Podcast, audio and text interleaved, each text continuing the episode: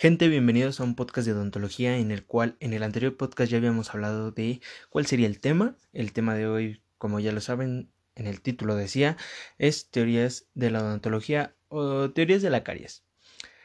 Recuerden que todas, todas, todas las presentaciones están subiendo a la página de Facebook. Ahí las pueden observar y si ustedes las requieren, las solicitan, manden un mensaje a la página con su correo electrónico y la presentación que ustedes quieren, número de podcast y se les estará enviando la, la presentación sin ningún problema. Entonces, comenzamos con el tema.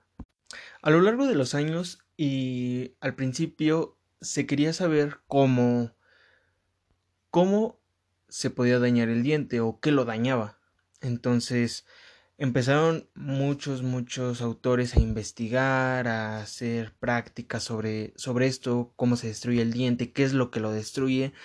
Y esto viene desde la antigüedad, desde Hipócrates hasta hoy en la actualidad, que ya tenemos artículos científicos enormes de minerales, los cuales afectan al diente, los estreptococos, todo esto entonces fue evolucionando poco a poco. Vamos a empezar con las teorías endógenas, las cuales pues inician por por Hipócrates y Hipócrates nos dice que que para él existía la teoría de los cuatro humores.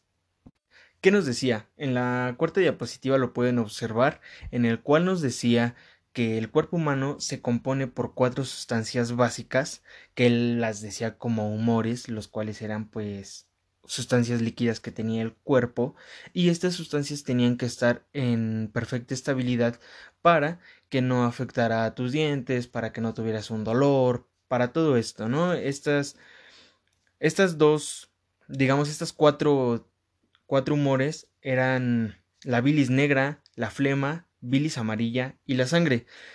En otros autores la fueron desarrollando como fuego, tierra, agua, aire, cuatro elementos, ¿no? Que tenían que estar en perfecto Em, digamos, control para poder estar estable, si no hubiera qué dolor, que ya me dolió el diente. Entonces se, se creía que era a causa de los humores de las personas, de que no tenían una estabilidad. Y ya que todo esto sucedía, pues obviamente ellos pensaban que era un descontrol, un descontrol de esos cuatro líquidos que estaban en los dientes, los cuales afectaban y si tenían un descontrol, pues obviamente iban a provocar caries. Aquí ya empezamos a ver que piensan que todo inicia desde desde adentro de nosotros, ¿no? Más adelante lo veremos que no es así. En la siguiente diapositiva podemos observar que Galeno Galeno todavía eh, aprobaba esta teoría de Hipócrates sobre pues los cuatro humores, ¿no? Entonces, como él la seguía apoyando, él decía que sí, que lo que nos hablaba Hipócrates era que el ser humano al expresar su descontrol, que enojo, que nervios o algún algún descontrol en su persona, esto hacía que hubiera un descontrol y desórdenes en la cabeza. Él decía que todo provenía de la cabeza y que los humores se componían por ella para después esos humores el ser descontrolados y al final de cuentas ser excremento y esto nos ayudaría a dañar los dientes. Entonces, todavía seguíamos con esa teoría, la teoría todavía no se modificaba hasta que pasamos a la teoría Jourdain en la sexta diapositiva en la cual pues ya empezamos un poco más a ver la formación de un diente, a ver las partes de un diente, a ver que el diente está compuesto por distintas capas. Entonces, este personaje nos habla que la causa de las caries provenía de una inflamación del odontoblasto. Aquí ya estamos hablando de una división entre tal vez lo que se llegaba a pensar que era a un estudio ya un poco exacto a lo que es hoy en día. Entonces, ¿qué nos decía? Que esto representaba una descalcificación en el diente que también que primero existía una destrucción del esmalte para después la destrucción de la dentina y de la vitalidad del diente.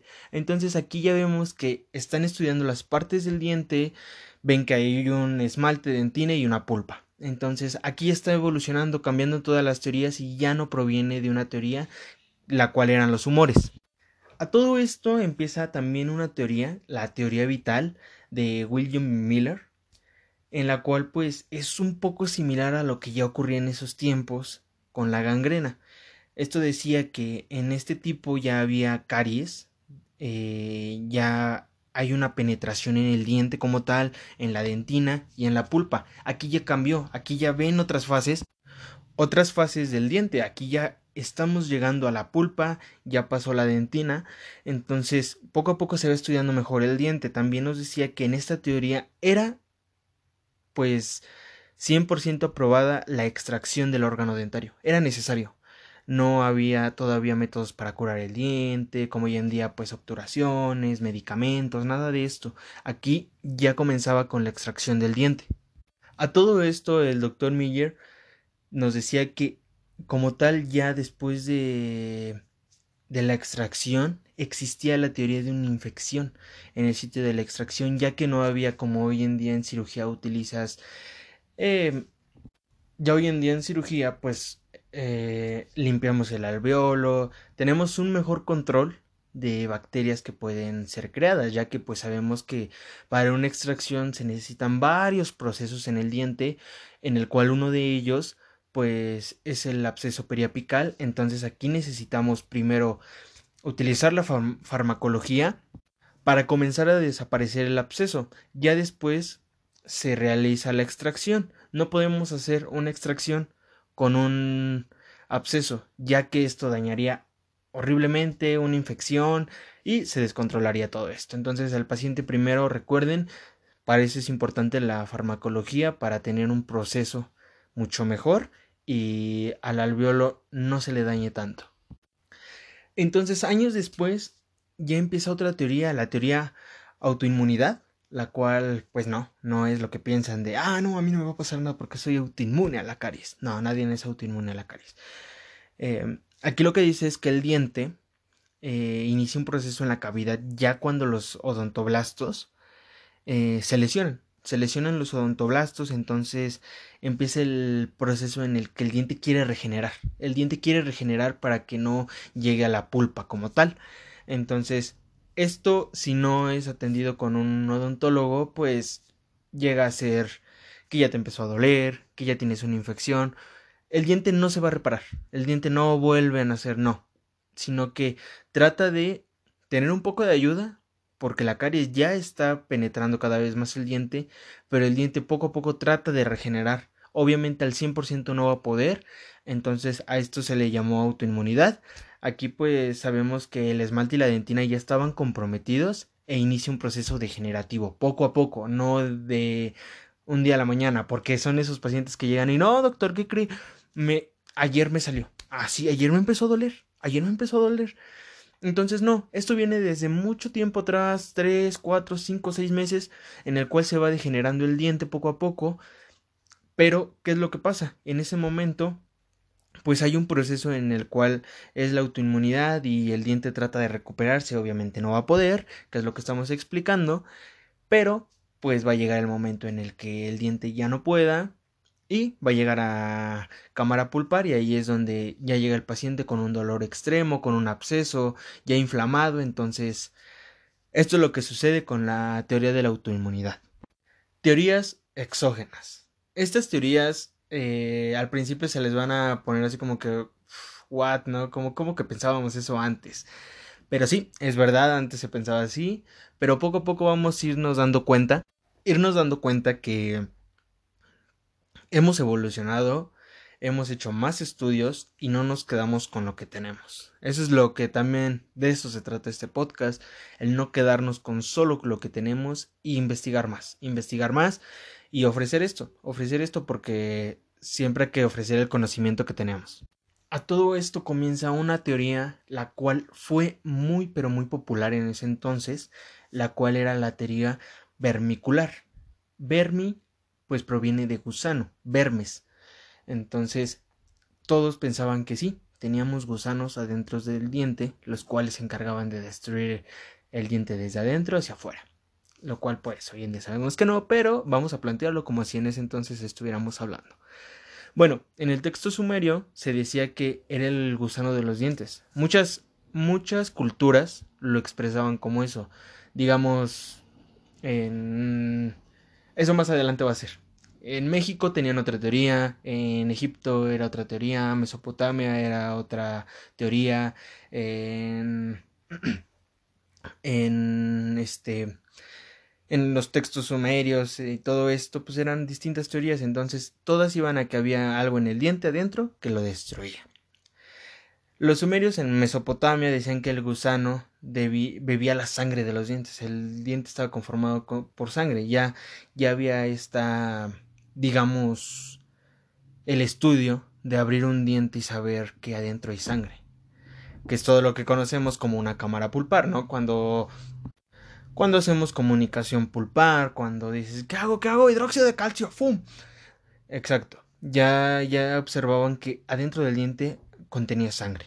Y una de las mejores teorías por ser de nuestro país, México, es una historia que remonta en los años de los mayas, en la cual nos decía que Huanapú y Ixbalanque, que eran dos hermanos gemelos mayas, eh, dañaban los dientes, ya que, eh, bueno, en ese entonces, pues decía que a Bakum Kakix, que era un rey, un emperador, estos dos hermanos gemelos lo querían matar para obtener el trono, entonces lo mataban por medio de de quitarle los dientes. Entonces, le extraían los dientes, imagínense en ese entonces, pues sin anestesia, sin nada de pues ahora sí, nada, nada, así literal, sacarle los dientes para masacrarlo y para matarlo del, dolor, si se puede matar de, de, dolor, pues nos decía esto. En ese entonces los mayas decían, ah, te ven los dientes, es que Huanapu y Xbalanque son los que te están afectando, son los que te están haciendo. Entonces aquí había una teoría, la cual eran, pues esos hermanos son los que te dañaban los dientes, ¿no? Después ya, viene el padre de la ontología, Pierre Faucher, y nos dice que sí, lo que te daña es el azúcar. Ya vieron cómo poco a poco íbamos cambiando la teoría y que de un momento a otro se supo que eran estos alimentos con azúcar. Los alimentos con azúcar son los que te dañaban el diente. Entonces aquí Pierre Faucher ya te dice que los alimentos con azúcar son los que te los van a dañar los dientes. Y comienzan las teorías ya. Las teorías un poco más estudiadas, ya químicas. Y comienza la teoría química, la cual Parlin en 1819 pues nos decía que ya existía un ataque químico no identificado, el cual pues era responsable de la caries. A todo esto yo lo asocio con la alimentación, la alimentación que había, pero aquí ya nos dice que después la caries comenzaba en la superficie del esmalte. Ya decía que empezaba desde arriba. Ahí tomó pues varias investigaciones que eran verdad, descartando pues que venían de adentro de los dientes. Ya nos decía que venía por fuera de los dientes y que empezaba por el esmalte para después ir perforando pues cada parte del diente, esmalte, dentina, pulpa y llegar a afectar el diente totalmente.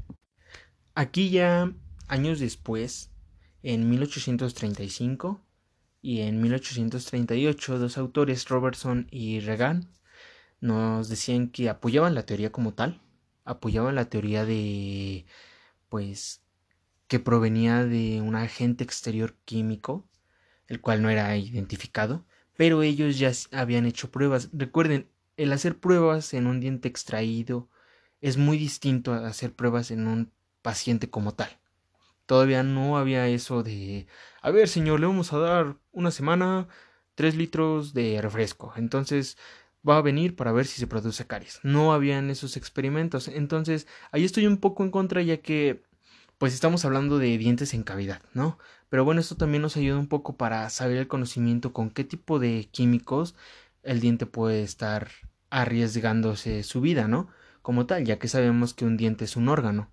Entonces, ellos apoyaban diciendo que el ácido sulfúrico y el nítrico aquí ya estaban implementando químicos, corroían el esmalte y la dentina.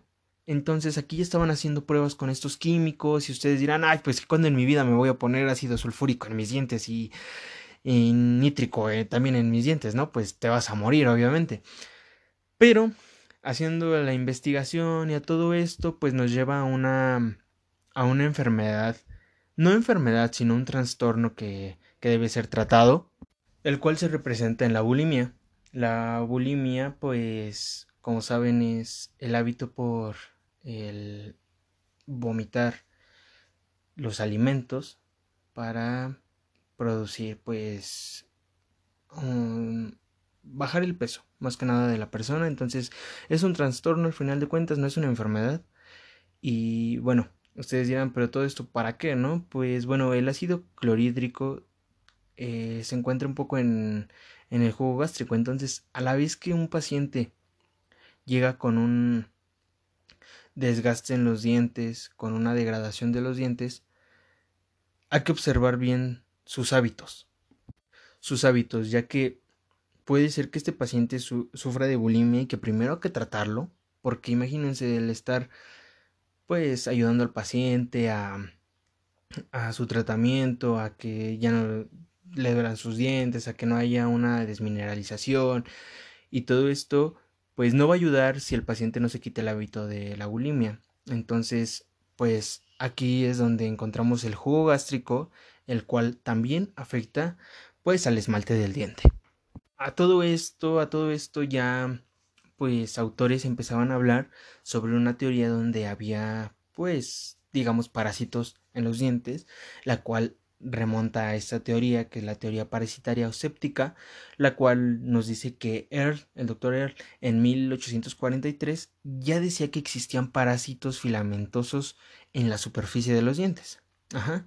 Ya existía una contaminación, ya había parásitos en los dientes, los cuales pues observaba una presencia, la cual los denominó denticolae. Estos destruían el esmalte y la dentina. Ya vamos un poco, sí, ya vamos eso de los streptococcus mutans, lo que siempre escuchamos. Ya vamos un poco a ello. Nada más que aquí todavía no se identificaban como tal, ni cómo provenían, ni cómo se creaban, ni qué es lo que los ayudaba a, a seguir en cavidad oral, ni nada de esto, pero ya empezaba el estudio de esto. Y bueno, hablando también de la teoría acidógena y quimioparásita, eh, pues un doctor que, que se escucha también, que lo volvemos a escuchar, el doctor Miller, pues dice que él había hecho estudios en los cuales decía que los ácidos C realizaban una fermentación a causa de los azúcares. Aquí ya se está acercando a que el azúcar es lo que crea todo esto, lo que crea los parásitos y bueno, no podemos dudar de él ya que él fue el primer microbiólogo oral en 1890 en el cual basó sus estudios en eso, ¿no? Sobre, sobre ácidos que ya existían, el ácido láctico, lactobacillus y áfilos. Eh, también nos decía que las bacterias se originaban, quien había implementado él, en la placa dentobacteriana y había una placa la cual cubría los dientes, que hoy la conocemos como placa dentobacteriana, la cual se formaba por ácido láctico y distintos tipos de parásitos, lactobacilios, y todo esto pues va a desarrollar que después venga ya como nombre los streptococos, streptococos mutans. A todo esto continuamente pues ya doctores eh, o digamos otros autores como tal ya nos decían que sí, que el doctor Miller estaba en lo correcto, que provenían por ácidos. Entonces, Williams Leon, eh, prostodoncista, él reconoció que sí, exactamente, se adherían a los dientes por medio de una película gelatinosa, capaz pues de, de adherirse al diente extremadamente, a lo que conocemos como placa bacteriana. También Gren Bardiman Black, el Doctor Black, que todos, todos hoy en, en el día escuchan en la odontología el Doctor Black, pues nos describió que la, la placa microbiana es muy gelatinosa y tiene una fuente de ácidos. Ya empezaban a investigar todo esto. Los ácidos pues se producían en la superficie del diente cerca de la dación de, de la bacteria como tal, digamos la unión. Entonces los carbohidratos y de la alimentación hacían que estos ácidos se disolvieran.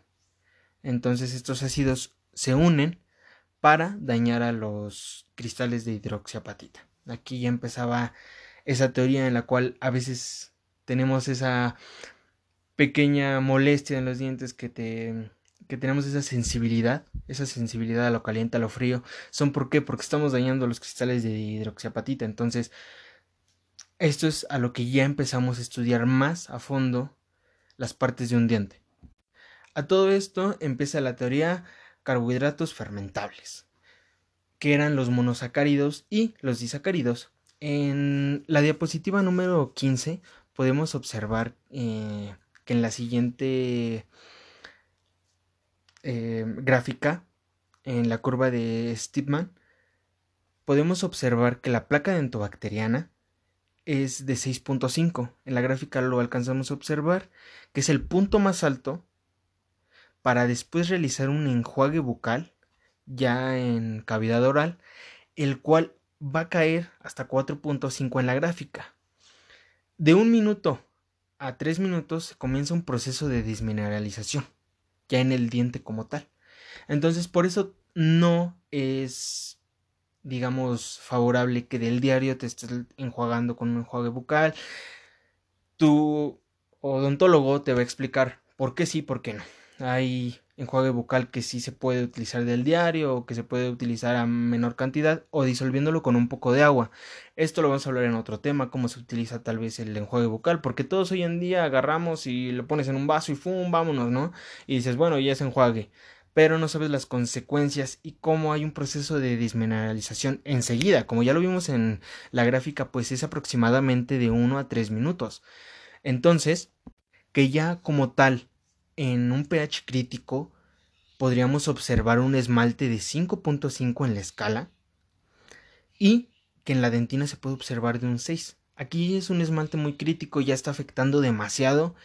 Entonces, a todo esto, pues sí, decimos qué son los monosacáridos y los disacáridos. Sabemos que los monosacáridos, pues, son aquellos que están compuestos por unas, una molécula simple de azúcar. Entonces, ¿qué son los disacáridos? Estos ya están integrados por dos moléculas unidas en una sola. Digamos que se unen al final. Al final se van a unir estas dos, los monosacáridos y los disacáridos, para formar una sola. A todo esto, pues dicen sí, el azúcar, pero ¿cómo? ¿Cómo? ¿Cómo se realiza? Pues sí, son simples, eh, son los azúcares más simples de la sacarosa, la fructosa, la lactosa, la galactosa y la glucosa. Sí, todo termina en tosa. Pero a todo esto, ellas fomentan, todo esto fomentan a la colonización y el crecimiento de las bacterias vinculadas a las caries. Entonces, ya estamos observando que en estos, pues digamos, estos azúcares se encuentran, pues lo que encontramos como el Streptococcus mutans, que en los estudios dicen que los pacientes, pues con unas dietas altas en azúcar, pues tienen mayor presencia de, de de esta bacteria. Entonces hay una mayor incidencia de caries, de lesiones por su alimentación. Su alimentación alta en azúcares, en tomar todo con azúcar. Todo es bueno, pero con su respectivo control. Entonces aquí ya tenemos toda esta investigación de azúcares, que debemos de controlarlas, de que si tomamos mucho azúcar somos muy propensos a pues distintas enfermedades como caries. Después nos metemos con la teoría proteolítica, en la cual Bernard Gibb nos decía que pues las enzimas proteolíticas destruyen a la matriz orgánica de los tejidos duros, que en este entonces en el diente pues es el esmalte. Los cristales de hidroxiapatita se desprenden. Entonces aquí ya nos decía que pues lo atacaba, eh, al esmalte completamente y pues los cristales de hidroxiapatita ya no, digamos, ya se desprendían totalmente, se salían del diente, ya no había nada que hacer. Pero años después todo esto se desmiente, pues diciendo que la destrucción se da en el material inorgánico, digamos ya al tejido cariado, a todo lo que ya encontramos como un tejido reblandecido, ya todo esto es lo que sucede. Ya no es, no es materia orgánica, es materia inorgánica, que ya no sirve, pero está ahí en el diente, que es a lo que nosotros en la práctica lo podemos observar al momento de encontrar una, una caries, de comenzar a limpiar la caries con una fresa, eh, llega un punto en el que la fresa se va muy rápido. La fresa se va como si no estuvieras perforando nada.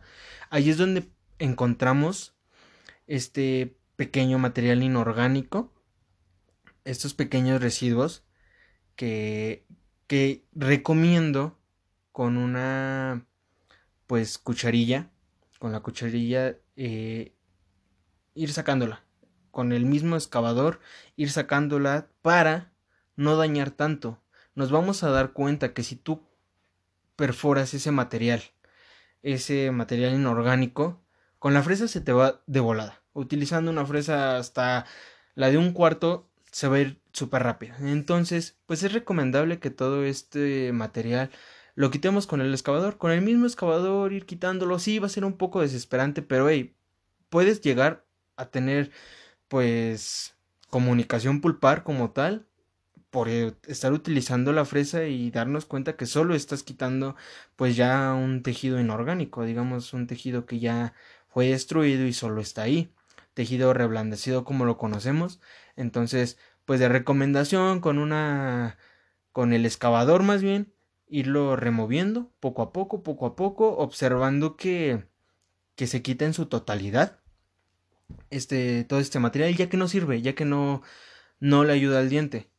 Y pues como y que espero que la mayoría de odontólogos lo utilicen. Yo sé que muchos odontólogos sí y pues nosotros estudiantes también lo, lo debemos de utilizar si todavía no entras a clínica o si ya estás en clínica y no utilizas el detector de caries. Sí, es muy desesperante y dices, ay no, si ya no se ve caries, pero el detector lo marca, ¿no? No, no, no se quita. Utilízalo, más vale, más vale que el paciente le dure su amalgama, su incrustación, su resina años a que vuelva porque ya le dolió, porque ¿qué crees que le dejaste un poquito de caries y ese poquito de caries evolucionó. Entonces, el extenderse la caries, pues prefiero mejor quitarlo, poner una buena amalgama, una buena incrustación y que el paciente se vaya contento por muchos años, ¿no? Entonces, aquí nos decía eso, que pues el contenido de material inorgánico era amplio ya, el contenido del material inorgánico era lo que afectaba al diente, ¿Por qué? Porque ya estaba destruido, ya era todo lo que estaba destruido. A todo esto comenzamos con la penúltima teoría, la teoría de protólisis y de quelación. Quelación, sí, los que les encanta la endodoncia ya han de ir sabiendo qué, por qué. Pero Sach nos dice que está basado en el estudio de, de Goviet, que nos dice que primero ocurre una proteólisis y después un proceso de quelación. La protólisis pues es un agente que remueve los iones del calcio, digamos que los absorbe, los quita, los deshace, para después tener una quelación, la cual pues la quelación funciona perfectamente para un pH neutro. Entonces, ¿qué quiere decir todo esto que dices? ¿Qué, qué, es proteólisis y qué es quelación? Pues la protólisis, como lo dije, remueven los iones del calcio del diente, los absorben solamente. Después nos vamos con la quelación, lo cual pues viene de del significado quelante también, lo, como les digo en endodoncia lo utilizan eh, entre sus pacientes para limpiar y remover el barrillo dentinario, que es todo ese digamos, lo que ya les había dicho, todo eso que queda, todo ese tejido muerto se remueve, el, que es el barrillo dentinario, ajá, se va quitando y se lubrica. Esto lo utilizan los quelantes, es un producto químico, los quelantes para reducir el riesgo de, pues tal vez que se fracture al momento de estar haciendo con la lima, al momento de ya estar obturando, todo esto pues que haya una rotura de algún instrumento y pues un por desgracia se quede una lima o algún instrumento metálico se quede en el diente. Entonces para eso se utiliza el calante que es un producto químico que se utiliza bastante en endodoncia. Entonces ya vamos con la última teoría la teoría de la sacarosa y la quelación. Seguimos todavía con el quelante con la quelación. A todo esto vamos a escuchar mucho sacarosa sacarosa sacarosa. ¿qué es la sacarosa azúcar Ajá, azúcar. Es azúcar. Entonces, las concentraciones elevadas de sacarosa son los que pues comienzan esta teoría de la sacarosa. Solo se forman con un pH elevado, entonces esto nos dice que a un, a un paciente que es adicto al azúcar, a todo le pone azúcar, con todo come azúcar, a esto nos dice que es un pH elevado, también nos dice que pues es una rapidez meta que es metabolizada si tenemos, como ya habíamos dicho, pues algo muy elevado, algo que esté en constante alimentación el paciente.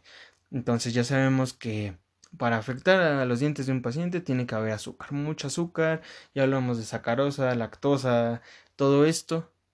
Entonces, pues estas son las teorías que encontramos como tal de la caries en la odontología y espero que les haya gustado el, el tema, la explicación, un poco pues amplia, pero si a ustedes les agradó, les gustó, pues pueden visitar la página de Facebook, en la cual, como lo encontramos también en, en Spotify o en My Life, se puede encontrar todas las diapositivas que vayamos subiendo en los próximos podcasts y en los antiguos podcasts pues van a estar ahí. Ya como les comenté al principio, si ustedes desean adquirir una diapositiva sin ningún problema, sin ningún costo, gratuitamente, pueden mandar su correo con el podcast que quieras que te mandemos la diapositiva y te estará llegando a tu correo sin ningún problema y sin ningún inconveniente.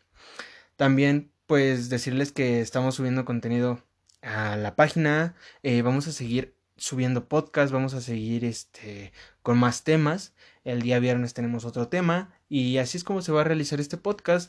Lunes, miércoles y viernes van a tener un nuevo tema en el cual vamos a subir pues investigaciones. En la página vamos a subir algunos algunos artículos en PDF, investigaciones, todo esto y noticias que estén pasando actualmente en el mundo de la odontología.